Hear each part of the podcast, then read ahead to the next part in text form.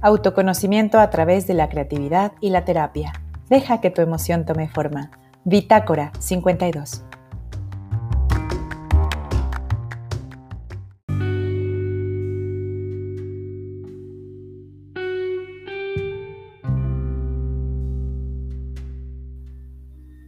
Hola gente de Bitácora 52, ¿cómo están? Bienvenidos una vez más.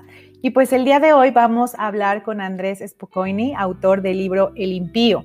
Y bueno, en estos minutitos en los que llega les voy a platicar un poquito sobre este autor. Voy a leerles la semblanza.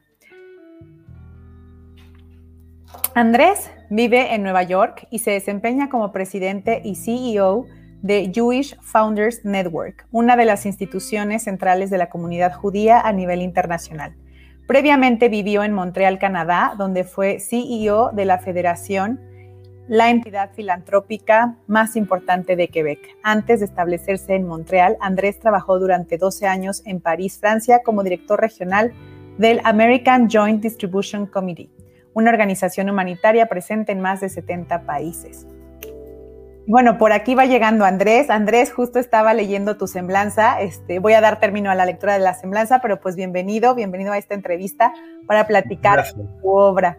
Entonces, bueno, sigo leyendo la, la semblanza. Bueno, después de que trabajó estos 12 años en París, Francia, como director regional del American Joint Distribution Committee, una organización humanitaria presente en más de 70 países. También dirigió el International Center for Community, Community Development, un centro de investigación y capacitación en Oxford, Inglaterra.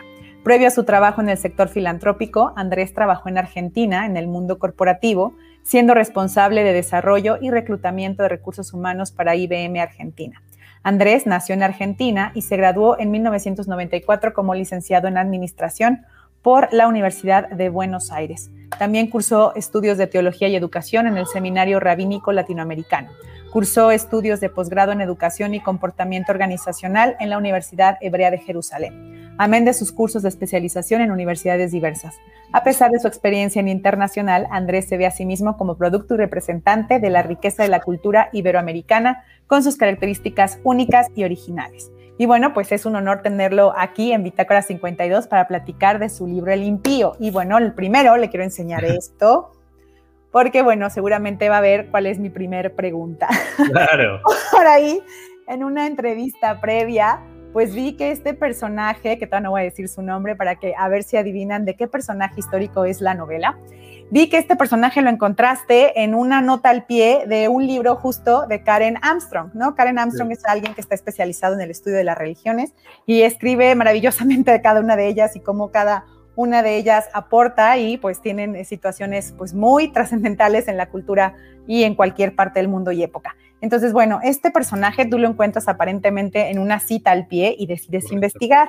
Y les voy a dar otras notas sobre este personaje histórico, porque El impío es una novela histórica. Va a hablar de un personaje que a la vez que tiene raíces judías, él es profundamente católico, o eso vamos viendo al principio del libro. Su padre está empeñado en que se quede en esta nueva religión. Él cree en la ciencia, hace preguntas que no debe de hacer a, sus, a los que son sus maestros religiosos este, está por ahí su familia pues tratando de entrar a este nuevo sistema eh, religioso, cultural, por ahí está la Inquisición, él va a terminar siendo médico y finalmente pues va a renovar todo lo que conocemos un poco entre ciencia, religión y filosofía. Entonces, vayan adivinando de qué personaje es, pero bueno, pues Andrés, dinos, ¿por qué decidiste escribir una novela sobre Juan de Prado? ¿Quién es Juan de Prado? ¿Por qué te atrajo? Mira, eh, primero un gran gusto estar contigo, Julia. Eh, eh, mira, la, idea, como tú dices, surgió del libro este de Karen Armstrong, donde menciona este personaje que parece un personaje, digamos, bastante eh, llamativo. Es un personaje que, que, tiene una influencia enorme, pero que es desconocido, que nadie lo conoce. En realidad es, es como víctima de su propio éxito, porque él lo que hace es que sus ideas, él desarrolla, digamos, ideas filosóficas que son retomadas por el gran Baruch Spinoza, que escribe con estas ideas sus grandes libros eh, filosóficos, la ética, el tratado teológico político, etc. Entonces, estos libros son tan claros, tan profundos, que la figura de Juan de Prado es como que es olvidada, ¿no es cierto? Eh, Juan de Prado no dejó ningún libro, no dejó de, eh, digamos, escribió cosas pero se perdieron. Yo en el libro trato de reconstruir lo que él escribió, un poco a partir de las críticas que había contra él, trato de, de digamos, eh, deducir qué es lo que había escrito él para que lo critiquen de esa manera, ¿no es cierto? Pero él tenía ideas sumamente revolucionarias y, yo creo que, que, que tú das en la tecla cuando dices que que la constante de él es la pregunta. Él siempre se hace, se hace preguntas. Él crece como católico. Él es parte de lo que se llaman los eh, judíos secretos o los criptojudíos, eh, que eran aquellos judíos descendientes de, los que se habían confrontado frente a la, este, opción de la conversión a la muerte, ¿no es cierto? Entonces se convierten, pero se, convierten falsamente. Entonces practican el, el catolicismo eh, en forma abierta, pero en su fuero íntimo siguen siendo judíos. Entonces, Juan de Prado no sabe esto. Él crece como, como católico convencido y en algún momento descubre que sus orígenes son eh, criptojudíos. Y ahí descubre el eh, judaísmo, o lo que él cree que es el judaísmo, de alguna manera, y no solamente lo practica en secreto, sino que se convierte en líder de una comunidad judía secreta frente a las narices mismas de la Santa Inquisición, porque de Santa mucho no tenía, pero que bueno. Entonces, eh, ahora, en todo él tiene una vida que es una vida eh, este, cinematográfica, con, digamos, aventuras, escapes, también historias de amor, es un mujeriego empedernido, es un hombre de muchas pasiones, es un hombre que, que, al contrario de Spinoza, que, que, él, que Spinoza tiene una filosofía de reprimir la pasión, Sí, que sería alguien más como contraído, más como metido en sí mismo. Pero también filosóficamente, él cree que el debe reducirse. Juan de Prado no. Juan de Prado, en un momento del libro, le dice: Puedo, puedo resistir cualquier cosa menos la tentación. entonces, eh, eh, en ese, entonces, él, él eh, logra finalmente escaparse de, de, este, de este, España llega hasta Ámsterdam. Ámsterdam en esa época era una de las ciudades más libres del, mundo, era una ciudad donde había una cierta eh, libertad de culto, donde muchos de los judíos secretos españoles podían volver a la práctica abierta de la religión judía, ¿Qué es lo que él hace. Él, aparte es recibido como un héroe, ¿no es cierto? Porque él llega, llega a Ámsterdam y la comunidad judía lo recibe, bueno, este es el hombre que organizó una comunidad secreta y todo. Ahora, cuando él entra en contacto con la, con la ortodoxia judía, él de alguna manera también se empieza a hacer preguntas. Y una vez que se hace preguntas, o sea, él se da cuenta que el dudar de la religión no tiene un botón de off. Una vez que, digamos, estableciste la duda, eh, ahí ya em, eh, no lo puedes parar. Entonces, así como dudó del catolicismo, también duda del eh, judaísmo y desarrolla ideas de, em, de, que más tarde se llamarán el, deísmo. El deísmo es una filosofía que dice que Dios en realidad es, es, un Dios filosófico, es un Dios que es equivalente a las leyes naturales. ¿No es cierto? Él dice Dios no es esta, esta cuestión antropomórfica que se ve en la Biblia, sino son las leyes naturales. Eh, ahora, como él duda, como dudó del judaísmo y del catolicismo, también duda de la filosofía. Entonces, Spinoza también, él va, él, digamos, Spinoza de algún modo reemplaza un dogma por otro, reemplaza el dogma religioso por el dogma filosófico. Juan de Prado reemplaza una duda por otra. Entonces su vida es una vida sumamente rica, pero es una vida muy trágica también, porque no pertenece en ningún, en ningún mundo, participa de, todos los mundos eh, sin realmente formar parte de, ninguno. Sí, no, bueno, de hecho, desde que comienzas la novela empezamos a ver, bueno, de hecho al principio hay como una confesión, más bien es como si viéramos a Prado de Grande pidiéndole a su hijo que por favor escriba su historia, ¿no? El primer capítulo es Prado de Grande diciendo, tienes que escribir mi historia, ya no estoy aquí para justificarme, vengo a contártela simplemente porque tengo casi que descargarla. Tú harás lo que quieras. Y luego, siguiente capítulo, vamos a ver a Prado, pues, desde niño, ¿no? Ahora sí que contándonos lo que haría cualquier niño, pero empezamos a ver que este niño va a tener dudas de todo. Y por ahí empezamos a ver que la familia, como bien dices, viene de esta descendencia judía por las canciones que canta la mamá, por lo que luego cuenta el tío, porque el tío Manuel, y ahorita te voy a preguntar justo de las investigaciones que hiciste, el tío Manuel es un personaje entrañable, es el personaje viajero, el que va a traer las cosas de América, el que le van a inventar que fue a América a buscar a los judíos porque pues necesitaba encontrarlos y bueno, finalmente... Las, tribus perdidas. Las tribus perdidas y luego él le va a confesar que finalmente pues lo que estaba buscando es quería encontrar judíos que no necesariamente estuvieran siempre esclavizados o siempre, pues sí, como siervos de alguien y que bueno, pues eso era una quimera, pero Manuel va a ser como importante en esta primera etapa del libro, muy importante para Juan, porque le va a incitar a descubrir, a conocer y tal vez a preguntar. Hay una parte hermosa donde le dice, no todo está en los libros, ¿no? Mucha de la información está en la vida. Bueno, yo ahí quedé encantada por como soy y como inculco así en mis hijos de, ay, embárrense, hagan todo. Entonces, es maravilloso como ir hacia atrás y ver esto. Pero ahí mi pregunta es, ¿cómo hiciste para investigar todas estas estos pues, enlaces familiares, estas cosas que podemos pensar? ¿Todo esto cómo lo supo? ¿O realmente esto ya es absoluta invención de, los, de las licencias literarias? Todos los personajes, menos te diría uno o dos, son todos personajes reales, todos existieron. Y todos los acontecimientos históricos que se relatan en, el libro este, existieron. De hecho, al final del libro yo digo exactamente cuáles son las pocas cosas que yo inventé. Eh, pero lo, más loco es que mm, no hay información sobre Juan de Prado específicamente. O sea, hay, un solo libro escrito sobre él, eh, de una este, este, investigadora francesa que se llama Natalia Muchnik, que es un libro en francés, que cuenta que ella sí encuentra el árbol genealógico de Juan de Prado y una de las cosas que tenía el Santo Oficio era que eh, eran muy obsesivos en... La limpieza de sangre también estaba por ahí. Claro, la limpieza de sangre. Entonces tenían que guardar los árboles genealógicos de todo el mundo. Entonces, eh, gracias a eso uno puede encontrar eh, digamos, las relaciones familiares.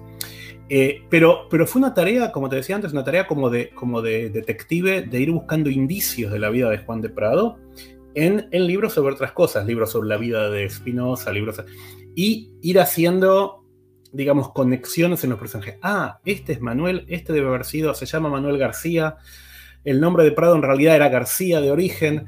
Eh, entonces, así fui armando el, el árbol eh, genealógico. Pero son figuras reales, todas son figuras reales. El padre son figuras reales, hasta el, hasta el testamento del padre, donde dice que le deja 180 eh, este, ducados de plata. Eh, ese, ese, documento existe, está en los archivos inquisitoriales.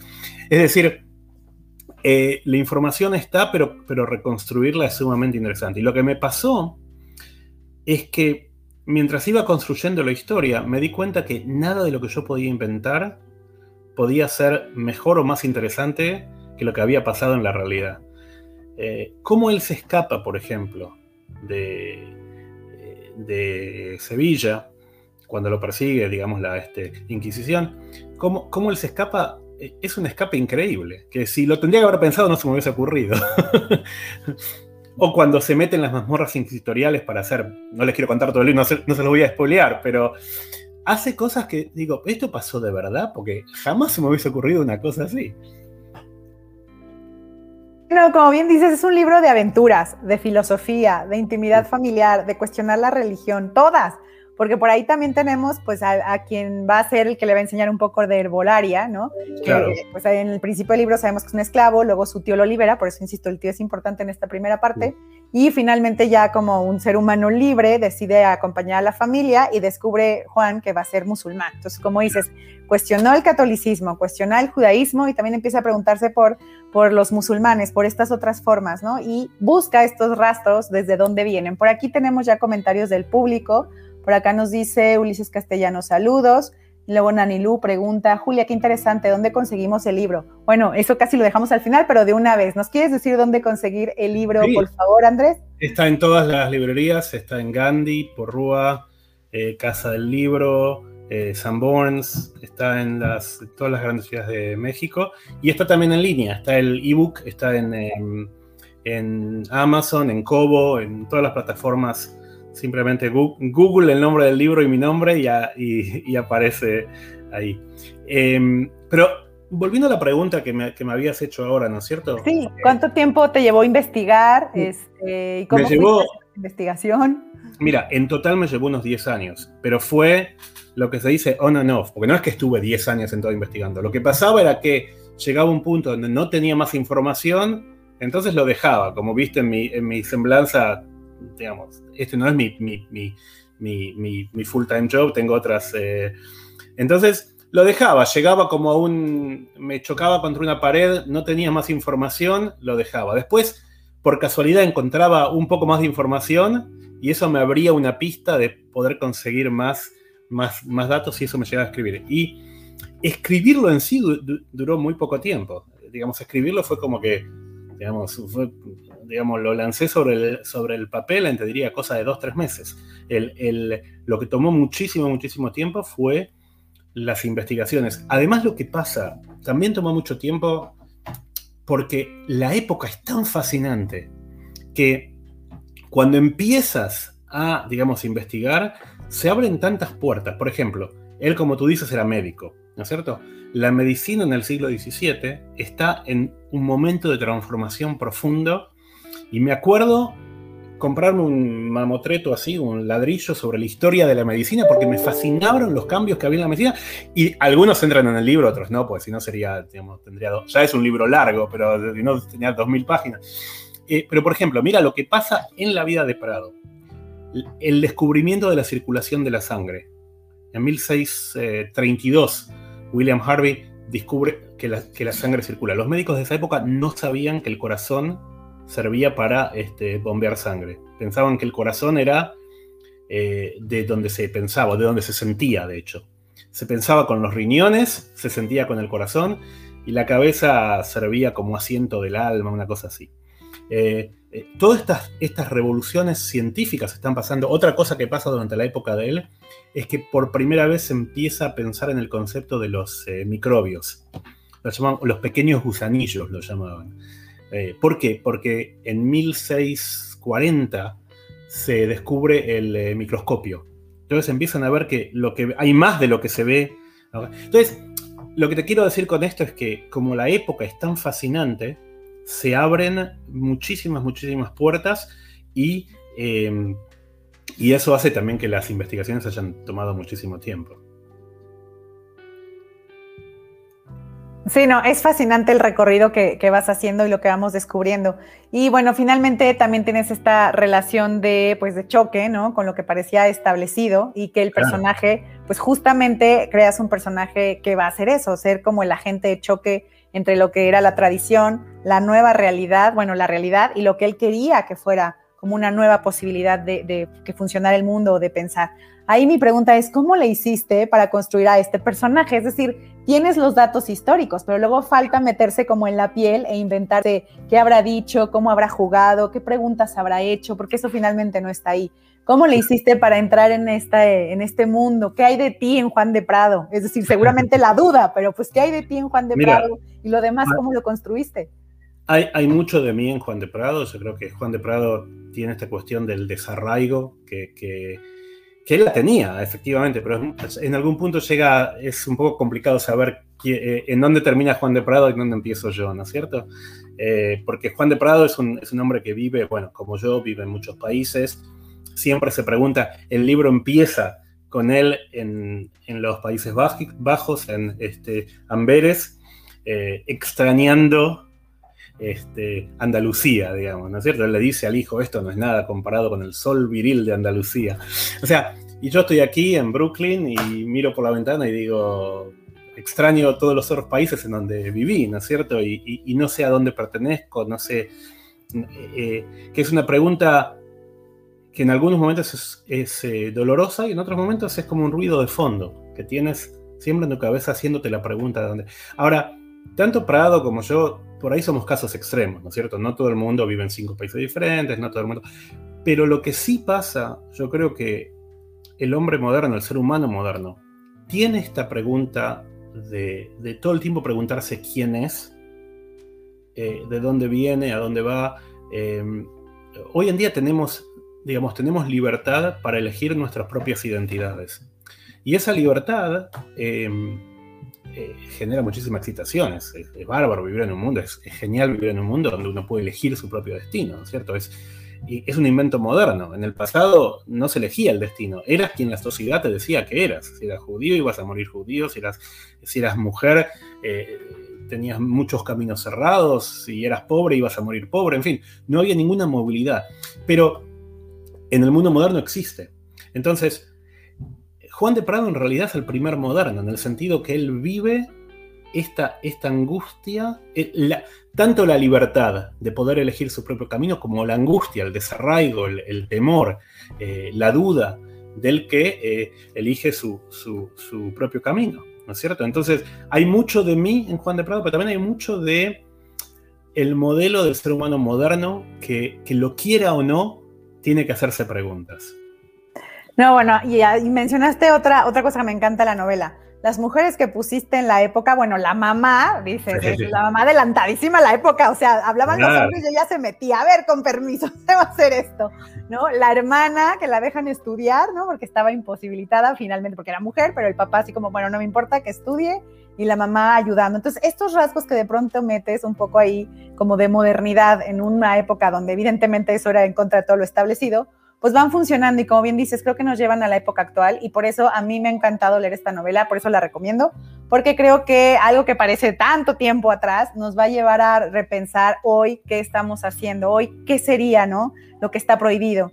Hoy, ¿qué sería? Pues ahora sí que los familiares que negamos, que finalmente a lo mejor nos construyen y nos, nos ayudarían a resignificar quiénes somos, que un poco es como el camino de Juan de Prado, tratar de resignificar esta herencia judía en un tenor donde su padre lo obliga a ser católico, finalmente entra a este mundo. Bueno, hay una escena bellísima donde empieza a leer la Biblia porque le dicen que ya está listo y le han dicho que primero por los evangelios y él dice, bueno, pero es que me llamó la atención el Antiguo Testamento, ¿no? Y empieza con esta frase hermosísima del Génesis, ¿no? Y eso es maravilloso.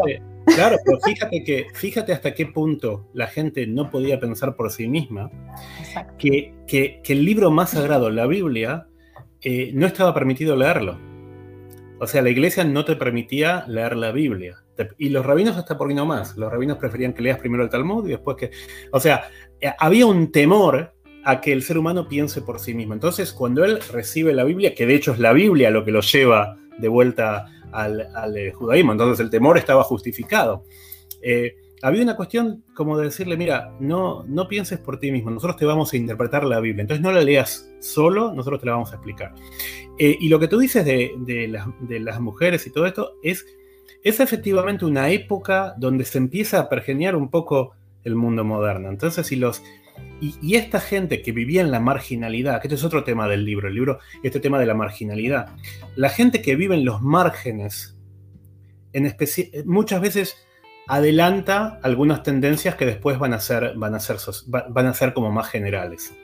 Es decir, las cosas que ellos hacen, que eran revolucionarias, ahora son eh, este, lugar común. Pero todos los cambios empiezan por gente marginal. La gente que está en el centro no es la gente que va a traer el cambio. Por eso como sociedad y como seres humanos tenemos que estar siempre muy atentos a lo que dice la gente que está en los bordes, porque los marginales siempre traen, siempre traen cambio.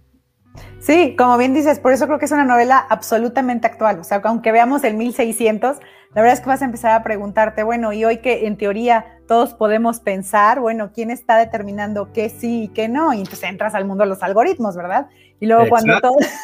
Y luego cuando dices, bueno, ahí se limitaba, porque de hecho ahí hay una escena también donde dice, no, no, no alcanzamos a ver que la imprenta iba a ser como algo que debíamos de haber condenado, pues ya ni modo, se nos fue de las manos. Ahí yo morí en la risa y dije, el internet les pasó igual, o sea, nadie vio venir las redes sociales, las, redes sociales, iban a dar, como dicen, los marginales encontrando formas de comunicarse más allá de la legislación.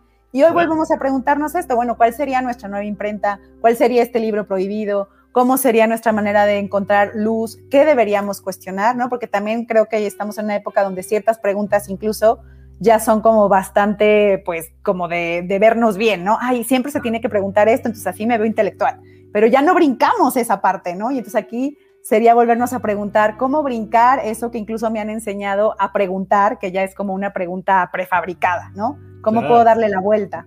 Entonces, esta novela creo que te ayuda. ¿Y qué más recomiendas?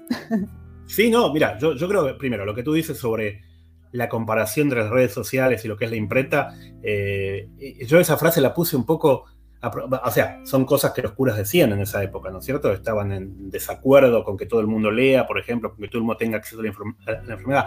Y parte era por una cuestión oscurantista y parte era una preocupación genuina, diciendo, esto puede ser usado para el bien y puede ser usado para el mal. Y tomó muchos, muchos años, siglos te diría, hasta que, hasta que el, mundo domesticó la imprenta, digamos, ¿no es cierto? Y sabemos cómo usarla y sabemos, pero al principio causó una disrupción igual a la que causan las redes sociales hoy en día. Entonces, yo creo que, que eh, eh, hay una cuestión en el libro que es saber qué tomamos y qué criticamos. Y tomar estas nuevas invenciones con un ojo crítico, ¿no es cierto? Es como tú dices, que los algoritmos digan que yo tengo que leer tal o cual noticia no significa que sé lo que tengo que leer. Eh, entonces, yo, creo que tener, y, lo que Prado dice es que justamente él duda de la tradición antigua, pero también duda de las cosas modernas. Es decir, él dice, está bien, la imprenta no, pero el algoritmo tampoco. O sea, me voy a hacer preguntas sobre, sobre todo, digamos. Y, y lo que yo creo es como, es como este, este decíamos antes, eh, tanto el siglo XVII como el siglo XXI es un momento de transición, es un momento de cambio, es un momento de, de mucha perplejidad, digamos, no sabemos dónde estamos parados.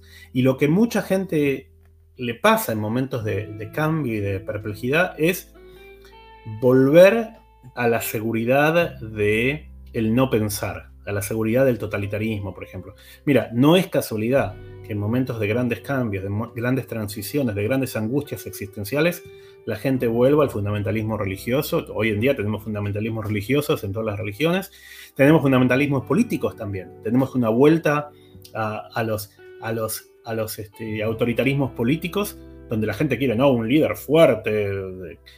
¿Qué es lo que en realidad están diciéndote cuando te dicen eso? Te dicen, el mundo se volvió demasiado complicado, demasiado angustiante, quiero la seguridad de la religión, la seguridad del líder fuerte, etc. Ahora, Juan de Prado sabía que eso no resuelve los problemas. Eso en realidad lo, como lo, más que puede hacer es postergarlos. Tarde o temprano tienes que enfrentarte con, esas, con las preguntas y pasar por esa transición. Exacto, la, novela hace como la gran pregunta de no hay certezas, ¿no? Y ante cuando no hay, certezas, porque ya buscaste hacia atrás y ya estás viviendo el presente y hacia adelante todavía no acaba de construirse, ante esa incertidumbre, creo que Juan de Prado lo que apuesta es pues por seguir dudando y mejor siempre dudar, ¿no? Y no quedarse en ningún lado. Y como bien dices, pues hoy podríamos, insisto, si este canal pues básicamente es casi que para mamás, pero insisto, si eres mamá, la verdad es que este libro te va a encantar porque la gran pregunta es esa. Yo como madre, como padre, tutor, pretendemos en algún tiempo ser la certeza de los pequeños, pero una vez que el pequeño, como todo ser humano, va a brincar esa certeza y va a hacer las preguntas que duelen, y tú ya no tienes respuestas, y, y, y ahora sí que has sido entregado a la incertidumbre del mundo, al dolor justamente, y ahí ya te duele a ti como padre no poder incluso pues acompañarlo y sopesar y ahora sí que quitarle ese dolor porque ya es el tránsito de ser adulto. Ahí esa escena maravillosa de la mamá abrazando al hijo ante la pregunta de por qué morimos y como no mayor respuesta, creo que la gran la gran enseñanza también del libro es al final no hay nada cierto, lo único que tenemos es al otro y a veces solo un instante. Y en ese instante en que tienes al otro, pues hay que ser humanos, no más, no intelectuales, no religión, no, ser que si judío, que si musulmán. Es otro como tú en este viaje de incertidumbre donde lo único que se tiene es el contacto. No, para mí ha sido una novela de verdad de un viaje maravilloso, infinito, absolutamente actual. Pero Andrés, dinos, ¿qué más pretendías en este libro? ¿Qué fue lo que más te retó de al hacer este libro y cuál fue como la dicha más grande con este libro? Mira, la dicha más grande, te diría, es el, es esto de sentirte, como te decía, poseído por el personaje. Cuando, cuando, cuando realmente te acuestas a la noche y, el personaje te sigue habitando. Esto, es una, situación que si alguien de los que, de los que escuchan está pensando en, digamos, escribir, eh, si logran esta cuestión de meterse con el personaje, es este eh, es una cosa que te da enormes satisfacciones. Realmente habitas el, personaje, te sirve también como un, como un, escape de la realidad en algunos momentos.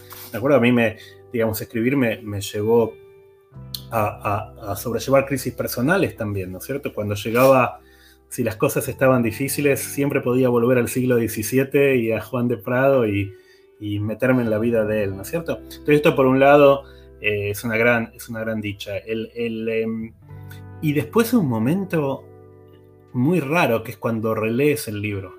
O sea, ahora para estas entrevistas y todo lo estoy eh, eh, releyendo y digo, ¿quién escribió esto? o sea, ¿en qué trance estaba? ¿Cómo me pasó? estaba? Claro, ¿quién, ¿quién es esta persona que escribió esta línea? Yo, a mí se me ocurrió esta palabra. Eh, eh, o sea, e, es esta cuestión de, estar en un, lo que, lo que los gringos llaman el flow, en este momento de, es una especie de trance donde, donde fluye y, te pierdes a ti mismo, ¿no es cierto? Entonces, este momento es una, eh, son momentos de, gran placer. Ahora, lo que quería, lo que quería lograr con el libro, muchas cosas, es más que nada una, pero, realmente una, reflexión sobre la dificultad de los momentos de cambio y de transición. Eh, rescatar algunos valores de la modernidad, el valor de la libertad, justamente en un momento donde estos valores están en tela de juicio, ¿no es cierto? El valor de la libertad, el valor de la ciencia, de la, digamos, investigación científica. Hay, algo que parece profético en el libro, en realidad no tenía forma de saber, pero eh, Juan de Prado es médico de, plaga, médico de la peste, y Em, y, tu libro sale justo en la pandemia. Sale justo en la pandemia, de pura casualidad. lo tenía súper planeado, pero no, dijiste que te llevó 10 años, así que no estaba planeado. De pura casualidad, de pura casualidad. Pero, pero si tú lees, por ejemplo, las partes de, la, de, las grandes plagas de peste en, el siglo XVII, muchas de las preguntas y del el debate entre el, entre el pensamiento científico y el pensamiento mágico eh, estaban presentes en el siglo XVII. Hay una escena donde, por ejemplo, el, arzobispo en eh, Sevilla eh, llama a hacer una procesión de toda la ciudad para rezarle al santo patrono de la, ciudad que levante la pandemia, ¿no es cierto? Y, los médicos diciendo, no, no, no, lo peor que pueden hacer es juntarse. No sabían bien cómo se transmitía la información, pero la, Sí, el virus o la enfermedad, la plaga. Pero sabían, sabían que estar todos juntos era malo. Entonces, y tú lees ahora, hoy en día, acá en Estados Unidos, el debate de si Trump iba a hacer eh, mitines políticos o no durante la pandemia, y los médicos diciéndole no, y Fauci diciéndole que la gente no se junte, y, y otros en el pensamiento mágico de decir, no, la pandemia no existe, es una mentira. o sea, estos debates son, son sumamente reales y, otra vez volvemos al, al, debate entre la dificultad de la pregunta que a veces no tiene respuesta y, la respuesta que no deja preguntas, ¿no es cierto? O sea, eh, eh, es, como, es como esto, es como en el, choque entre el, el pensamiento dogmático eh, y el pensamiento libre, ¿no es cierto? Y esto me pareció que es sumamente relevante hoy en día, sumamente relevante, tú hablas de, las mamás y, bueno, para, para, para mis hijos también, ¿eh? la necesidad de darles por en, cierto punto darles una contención, darles una cierta identidad, pero al mismo tiempo también darles la posibilidad de cuestionar esa propia identidad. Y es, y es aterrador, digamos. Eh. en la novela justo lo podemos ver en el padre de Juan de Prado. O sea, existe un personaje que quiere darle lo mejor del nuevo mundo, que incluso dice, por eso reniego del, de, lo judío, porque ya pasó de moda, porque ya no estamos, porque esa religión ya perdió, y entonces si ahora hay que ser católicos para que él vea el mundo y vea el futuro, pues es lo que sigue. Entonces es, un padre... Exacto, es un padre preocupado porque su hijo siga adelante y por eso se empeña en educarlo. Y justo por ahí, de hecho, por aquí que decías lo de que ya no sabes ni quién escribió el libro, aquí tengo uno donde pones al inicio, algo que aprendes al hacerte viejo es que la distancia entre memoria e imaginación es mucho más corta de lo que creías. pues ahí está, básicamente te pasó eso. lo escribiste en un momento y cuando lo revisitas, pues nada, la memoria es distinta la memoria a lo que has imaginado. Y es, es maravilloso también eso. Y otra cosa que mencionas y está en el libro, de verdad lo tienen que leer, justo esto que dices, de pronto olvidamos lo que pasó en la plaga y ahora estamos de nuevo en este siglo con tanto tiempo de distancia volviéndonos a hacer las mismas preguntas. Ahí se lo pones también a la voz de un personaje diciendo que todo lo que le pasó a los judíos finalmente no lo hemos aprendido y que si ya les pasó significa que nos va a pasar a todos. Entonces casi casi podemos quitar la palabra judíos y decir lo que ya vivieron otros seres humanos nos va a volver a pasar a todos y si no estamos poniendo atención, pues esta historia es circular. Una de las grandes, una de las grandes Em, de las grandes enseñanzas de, la época de España es que eh, de esa época del siglo XVII, de la este, Inquisición, es cuando, cuando se persigue a, una minoría, tarde o temprano se va a perseguir a otra y tarde o temprano se va a perseguir a toda la, población. O sea, los regímenes eh, que persiguieron a los judíos, y como tú dices, puedes cambiar judío por otra cosa, nunca persiguieron solo a los judíos. Empezaron por los judíos, después pasaron a, otros. Y por eso, lo, y, eso también es un, es un mensaje para el día de hoy, en especial en el contexto de este, Estados Unidos, donde hay, tanta eh, este, discriminación. Lo que, lo que la gente tiene que entender es que luchar contra la discriminación de otro en algún punto es asegurar los propios derechos. Porque la discriminación nunca, nunca se detiene. No tiene, como, como antes decíamos, no tiene un off button. O sea, en algún momento una vez que empiezas con esta mentalidad, ya no paras. Entonces, eso, eso es sumamente, sumamente real. Y, y, lo de, y lo de tratar de proteger a los hijos de la duda es, un, tema, es un tema sumamente difícil. El padre efectivamente quiere proteger a su hijo.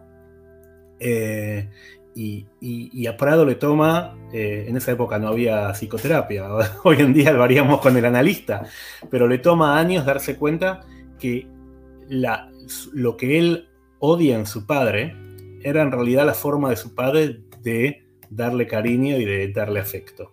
¿No es cierto? Para protegerlo, él le hace hacer cosas que, en su momento le duelen, le molestan, pero que en realidad es esto. Pero eso ya ahí hice un spoiler, sorry.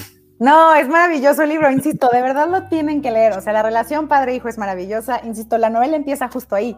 El padre diciendo, tienes que conocer la historia para que hagas con ella lo que quieras. Es más, el padre dice, ni siquiera me quiero justificar, o sea, estoy más allá de eso, es quiero compartirla. Y creo que al final, como bien dices, los papás llegamos a ese punto en la vida de decir, es que, ¿qué le explico? O sea, lo hice con la mejor intención, él tomará los retazos que quiera, yo siempre tendré mi versión y él al final va a ser la que él quiera. Y como dices, en nuestra época, pues va a acabar en el psicólogo. Ya casi que los papás de hoy decimos, ya estoy juntando el ahorro para el psicólogo porque ya sé que me va a tocar.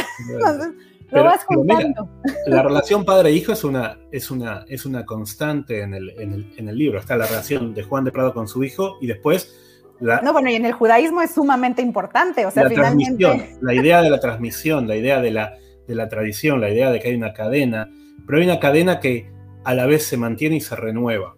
Esto también es, es clave en el, en el judaísmo. Eh, digamos, el, el, el, judaísmo es una, es una religión que cambió mucho a través del tiempo. Es una religión dinámica, en donde cada, cada generación se supone que debe agregar una nueva lectura, una nueva, digamos, interpretación. Entonces, Juan de Prado tiene esto también, ¿no? Aún sin querer, aún siendo, aún no siendo del todo judío, tiene algunas características de la, de la cosmovisión judía, esta cuestión de la, de la tradición, de la relación eh, paterna, de eh, la centralidad de la familia, por ejemplo. Eh, pero, pero más allá de lo judío, eh, desde, desde lo personal, desde el, ser humano, digamos, esta cuestión de la relación padre-hijo como, como hilo conductor, ¿no es cierto? Prado con su padre, eh, o con sus padres, con sus figuras paternas, porque hay varias figuras paternas en el libro. Cuando su padre era más distante, él reemplaza eso con, con lo que tú dices, el tío Manuel, otras figuras que son figuras paternas, y después la relación que él, que es muy difícil, pero muy rica, con su propio hijo, ¿no es cierto? Donde a la vez trata de mantener y de no mantener la tradición. Y es un, uno, uno puede hasta sentir el, el, este, desgarramiento personal de él en esta relación con su Y el de su hijo también, que el hijo también eh, no, no, sabe cómo interpretar a su padre muchas veces, ¿no es cierto?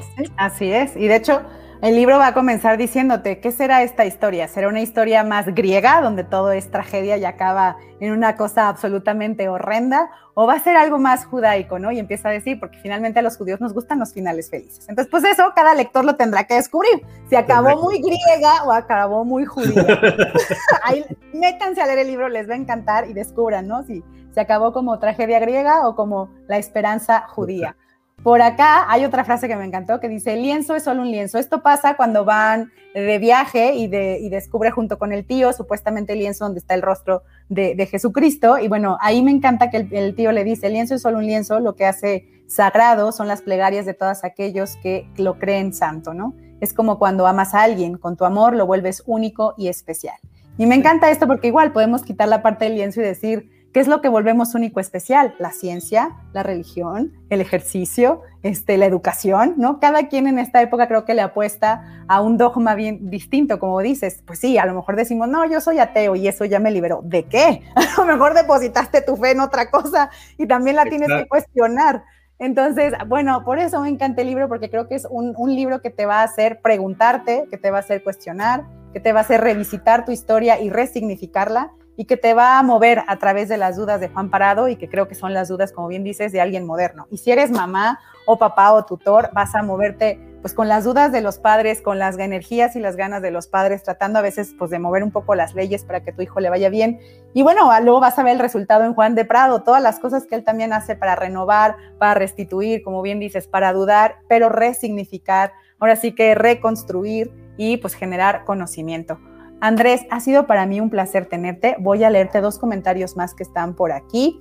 Nos dice Nanilú, el personaje te habita y no te sueltas, es estar poseído. Así es, Nanilú. Acá nos dice Nanilú, Julia, qué bárbara, me abres el interés para leer hoy la historia. Es que la tienes que leer ya, Nanilú, o sea, pícala, descargas y ya bájala y ponte a leerla. Por acá también dice, es cierto, el slow, slowly, yes, voy bien. Y luego dice Irma Chávez, así me dan más ganas de escribir y esa época en particular también me parece fascinante. Recordé un libro que creo se llama El médico. Sí, El médico, de, ¿cómo se llama? De um, Noah, em, Gordon, el médico Noah Gordon. Sí, sí, sí. Tiene mucho esta cuestión de, los eh, judíos sefardíes, de los eh, judíos españoles, que es una cultura olvidada, porque hoy en día eh, uno piensa que que los, que los judíos son en realidad más que nada de los países del este, digamos Europa del Este, Rusia, Polonia, etc. En realidad, em, la diáspora sefradí eh, es, un, es, una, es una gente con una cultura riquísima, eh, judíos que 500 años después de haber dejado España todavía hablan español, hablan español, hablan un, lo que se llama el judesmo, una especie de, de, de, de este, español arcaico, español antiguo, eh, y están por todo el mundo. Hay en Turquía, por ejemplo, hay una comunidad judía que habla, que habla español, que son descendientes de los eh, sefaradíes. O sea, la, cultura sefaradí un poco se ha olvidado, pero, pero es sumamente rica y también el, libro trata de rescatar esta cultura sefaradí también. Y el libro este que tú eh, mencionabas, El médico, ahí se llama El médico, El último judío, son todos libros que hablan sobre la, sobre la cultura sefaradí. Pues Andrés, fue un honor tenerte por aquí. Algo, una última cosa que quieras decirle a las personas que nos acompañaron, última recomendación de por qué leer tu libro o algo que digas, oye, esto es importante y quiero mencionarlo. Mira, yo, creo que, que, una de las cosas que el libro trata de decir y es que date el permiso de no tener respuestas.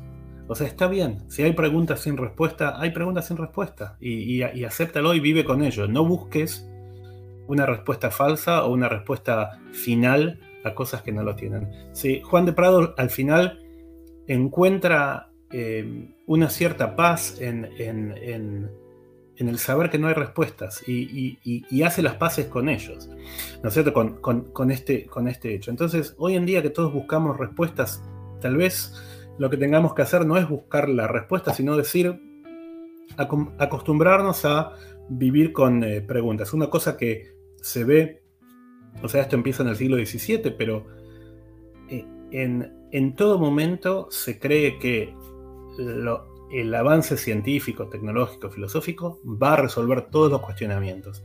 En el siglo XVII, digamos, eh, Spinoza, Prado, toda esa gente dice, bueno, ahora que la ciencia está avanzando, la ciencia va a explicar todo llegamos al siglo XXI y la ciencia no explica todo, sigue, sigue, teniendo... Ahora, la religión tampoco explica todo, o sea, la historia del, ser humano es, es, como, es como acercarse al sol pero nunca llegar, digamos, acercarse cada vez un poquito más a, a, responder algunos cuestionamientos, pero nunca podemos responderlos. Y hay algo muy bello en vivir con la libertad de una pregunta abierta. O sea, si uno, si uno puede sobrellevar esa angustia, eh, es una vida muy rica, mucho más rica que eh, el tener la, seriedad, de, la, finalidad de una, de una pregunta. O sea, la pregunta en es una respuesta, respuesta suena como un responso, un responso es algo que se lee por los muertos, digamos, la, la, respuesta cierra y la pregunta abre, ¿no es cierto? Entonces, eh, lo que yo quiero hacer es, justamente acostumbrarnos a que se puede vivir con una, con una eh, pregunta abierta.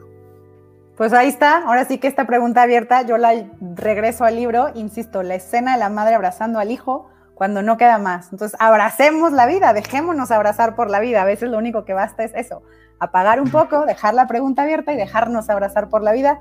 Como dice Andrés, nada de lo que él pudo inventar era más así como importante o divertido o genial que lo que realmente le pasó a Juan de Prado. Pues a veces dejémonos sorprender, dejémonos abrazar por la vida y sigamos haciendo estas preguntas. Andrés, un honor tenerte. Por favor, síganlo en Twitter, síganlo en sus redes, lo pueden encontrar con su nombre y bueno, pues lean el libro El impío que están esperando. Es un viaje que les va a encantar. Gracias por haber estado con nosotros. Nos vemos. Nos vemos. Muchas gracias.